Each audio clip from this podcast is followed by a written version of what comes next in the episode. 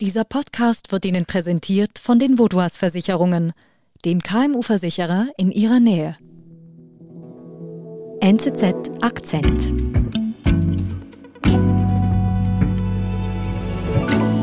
Judith Kormann ist bei mir im Studio. Hallo. Hallo. Judith, du hast äh, zu Gaddafi recherchiert. Und als ich deinen Artikel gesehen habe, habe ich als erstes gedacht, äh, wie kann das sein? Gaddafi, wieso taucht jetzt dieser Name plötzlich wieder auf? Ja, das klingt verwunderlich, weil der Diktator Muammar al-Gaddafi ist ja seit zehn Jahren tot. Mhm. Aber jetzt ist sein Sohn Saif al-Islam plötzlich wieder auf der Bildfläche erschienen und nutzt diesen Namen Gaddafi, um in Libyen einen Mythos um sich zu kultivieren. Überraschend tritt Muammar Gaddafis Sohn in Libyen auf die politische Bühne. Woher ist er gekommen und plant er tatsächlich ein Comeback an die Macht?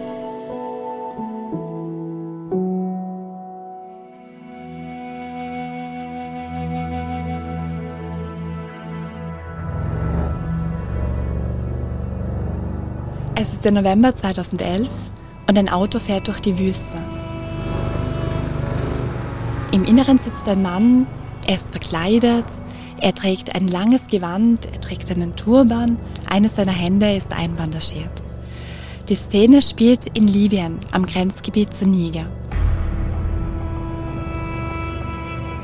Und der Mann in diesem Auto heißt Saif al-Islam al-Gaddafi. Das heißt das Schwert des Islam. Er ist der Sohn des Diktators Muammar al-Gaddafi und er ist auf der Flucht.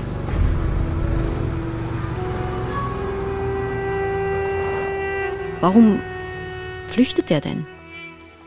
Sein Vater ist ähm, Diktator Muammar al-Gaddafi und dieser wurde vor wenigen Wochen ähm, gestürzt, aus der Hauptstadt Tripolis vertrieben und anschließend auf brutale Weise von Rebellen gelyncht. Mhm. Und ihm droht dasselbe jetzt? Genau, ihm droht das gleiche Schicksal.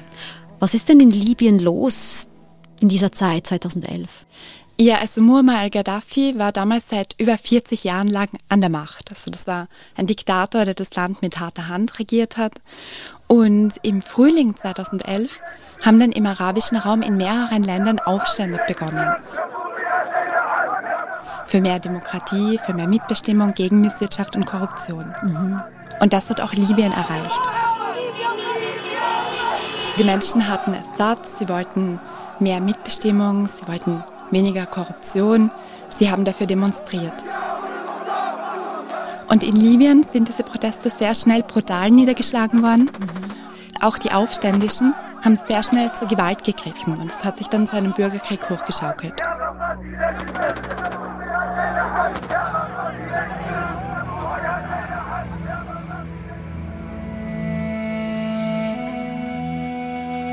Und der Sohn des damaligen Diktators Gaddafi, der eben ermordet wurde von den Rebellen, ist jetzt also auf der Flucht in der Wüste, weil ihm das gleiche Schicksal droht. Wie geht es weiter mit ihm auf seiner Flucht?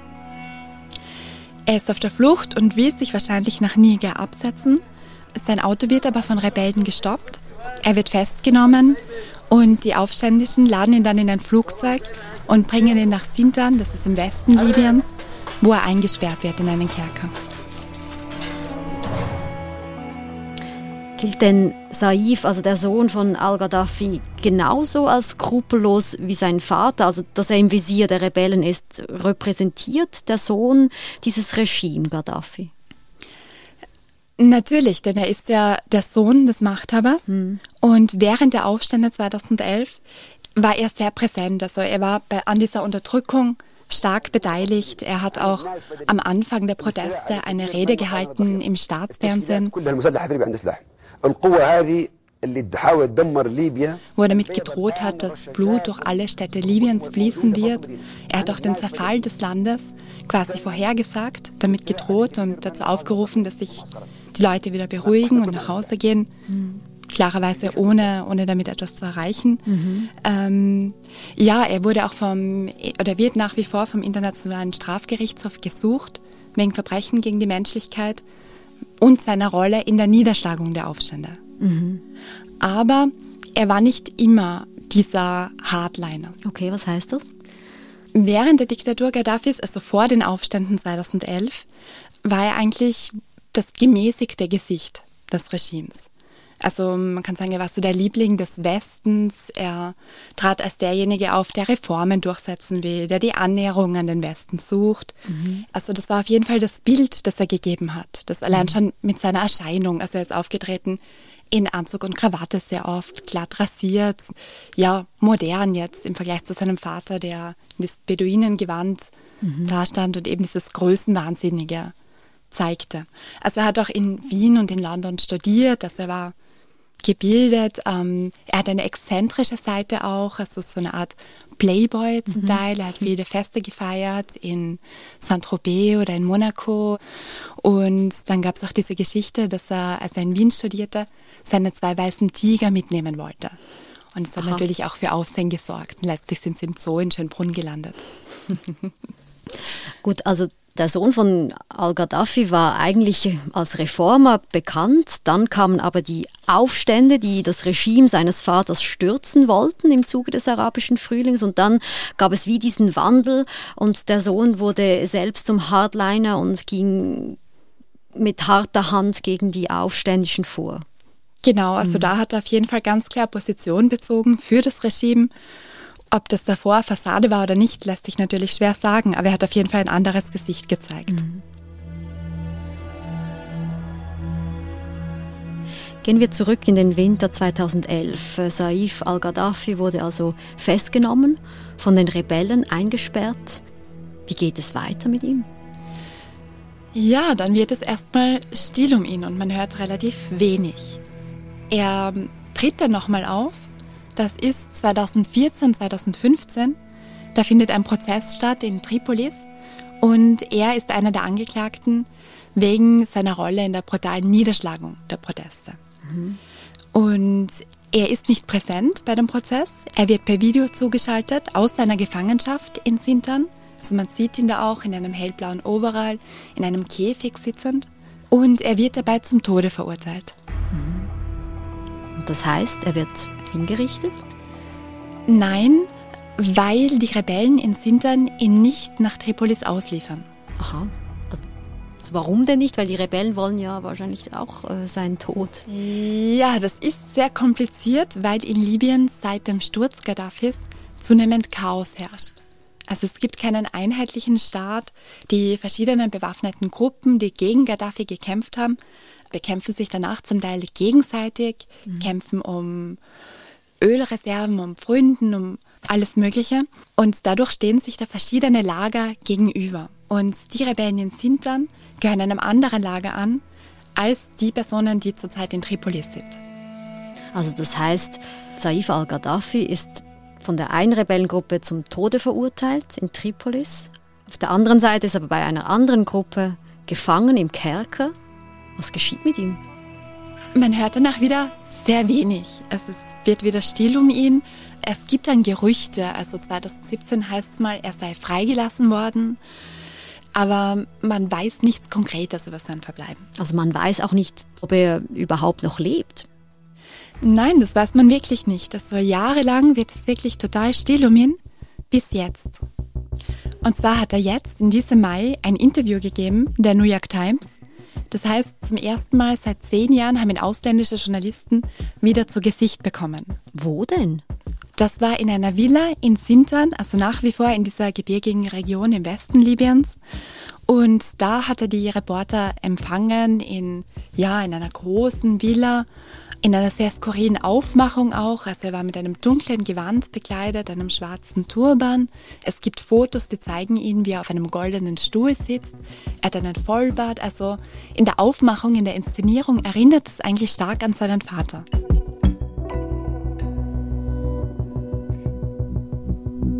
Wir sind gleich zurück. Laptops, Zahlungsterminals, Tablets und andere technische Geräte sind bekanntlich unverzichtbare Werkzeuge im Büroalltag. Versichern Sie sie mit der Inventarversicherung der Vaudoise, ganz einfach gegen Schäden oder Zerstörung, aufgrund von Kurzschluss, Überspannung, falscher Bedienung, Fahrlässigkeit, böswilliger Handlungen und Sabotage sowie einfachem Diebstahl.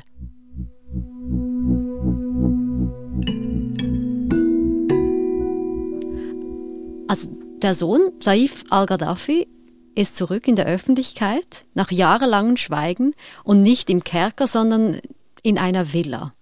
Genau, das klingt überraschend. Mhm. Und er erzählt dann den Journalisten, was in diesen letzten zehn Jahren mit ihm passiert ist. Mhm. Also er sagt, dass er mehrere Jahre in Gefangenschaft war, in einem Keller in Sintern und dass er jetzt aber ein freier Mann ist. Und die Rebellen ihn freigelassen haben. Und er verwendet dann diesen Ausdruck, er sagt, die Leute, die mich einst bewacht haben, sind heute meine Freunde. Wie konnte es denn so weit kommen? Also was ist da geschehen? Er erzählt es so, dass die Rebellen, die ihn festhielten, zunehmend von der Revolution enttäuscht waren. Also von der Revolution, das heißt nach dem Sturz von, vom Vater von Gaddafi.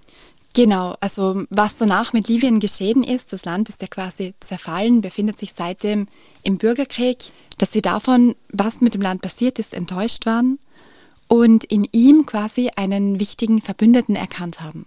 Mhm, also dass er am Ende den Rebellen helfen könnte, an die Macht zu kommen. Jein, also, also er zeigt politische Ambitionen jetzt wieder. Er macht deutlich, auch wenn er es nicht dezidiert sagt, dass er eigentlich zurück an die Macht möchte. Mhm. Und sagt, die letzten zehn Jahre haben dem Land nur Chaos gebracht. Es ist Zeit für eine Rückkehr zur Vergangenheit. Also der Sohn al-Gaddafi nutzt eigentlich dieses Interview in der New York Times, um anzukündigen, ich bin zurück. So wirkt es auf jeden Fall, ja. Mhm. Aber ist denn das überhaupt realistisch? Also kann der Sohn von al-Gaddafi Chancen haben, das Land Libyen zu führen, zehn Jahre nachdem sein Vater, der Diktator, gestürzt wurde und die Menschen ja eigentlich Demokratie und Mitsprache wollten? Ja, das klingt, klingt ziemlich unglaublich, oder? Was mhm. man wissen muss, ist eben, dass in Libyen seitdem, wie ich gesagt habe, Anarchie und Chaos herrscht. Also zurzeit gibt es eine Waffenruhe, ähm, es gibt eine Übergangsregierung, im Dezember soll es Wahlen geben, aber es ist alles sehr instabil. Und ich glaube, für viele Libyer war das ganz klar ein verlorenes Jahrzehnt. Also ein mhm. Jahrzehnt gezeichnet von Brutalität, von Krieg, von Korruption. Mhm. Und in diesem Kontext wirkt es so, als würde ein Teil der Bevölkerung vielleicht auch mit einer gewissen Nostalgie an die Diktatur Gaddafis zurückdenken. Mhm. Und sich vielleicht auch ja, nicht mehr erinnern, wie, wie diese Zeit unter Diktator Gaddafi war. Mhm. Das ist ein Land, in dem es sehr schwer ist, auch die Meinung der Bevölkerung einzufangen. Also es gibt kaum verlässliche Meinungsumfragen oder irgendwas dergleichen. Ich habe mit Leuten gesprochen, die öfter vor Ort sind und die das Land recht gut kennen. Und denen zufolge gibt es einen Teil der Bevölkerung, die von Anfang an für die Diktatur Gaddafis waren, also die Anhänger Gaddafis waren, mhm. die sich diese Rückkehr wünschen, klarerweise. Dann gibt es jene, die eben enttäuscht sind davon, wie das Land heute dasteht. Die sagen, früher waren sie stolz, Libyen zu sein, heute können sie das nicht mehr sagen. Mhm. Und dann gibt es sicher auch ähm, die Jugend, die die Diktatur nur am Rande mitbekommen hat oder nicht so bewusst auf jeden Fall. Und die vielleicht dann meint, ja, gut, vielleicht war es früher nicht so schlecht wie heute. Wie ist denn das jetzt einzuordnen? Besteht die Chance, dass der nächste Machthaber von Libyen wieder al-Gaddafi heißt? Ja, also laut Experten ist das sehr unwahrscheinlich. Mhm. Und zwar schon allein deswegen, weil ein rechtlicher Rahmen, der es ihm erlauben würde anzutreten, so kontrovers wäre, dass Wahlen wahrscheinlich gar nicht stattfinden würden oder dass das das Land noch mehr spalten würde. Mhm. Und sollte es doch zu Wahlen kommen, bei denen er antreten würde, dann rechnen die Experten auch keine großen Chancen aus, weil das Land sehr gespalten ist, was seine Figur angeht. Also für die einen war er zu progressiv, für die anderen war er in der Niederschlagung der Proteste dann Teil des Regimes, die harte Hand. Und dahingehend sehen sie das als sehr unwahrscheinlich an. Und doch sprechen wir über Gaddafi. Das stimmt. Also das Erstaunliche an dieser Geschichte, an diesem Mann, der über zehn Jahre so gut wie verschwunden war, der jetzt wieder auftaucht und er sagt, er möchte zurück an die Macht, ist ja eigentlich, dass er sich Chancen ausrechnet und dass er eine Art Mythos um ihn herum kultiviert hat, der vielleicht einen Teil der Bevölkerung ansprechen könnte. Vor allem, weil die Lage in Libyen so katastrophal ist dass sich ein Teil der Bevölkerung anscheinend eine Rückkehr zur Diktatur vorstellen könnte und Stabilität vor Freiheit und Demokratie setzen würde.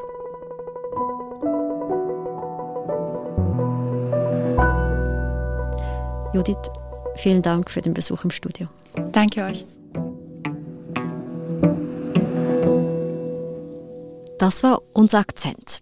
Produzenten sind Marlen Oehler, Sebastian Pannholzer und Benedikt Hofer. Ich bin Nadine Landert. Bis bald.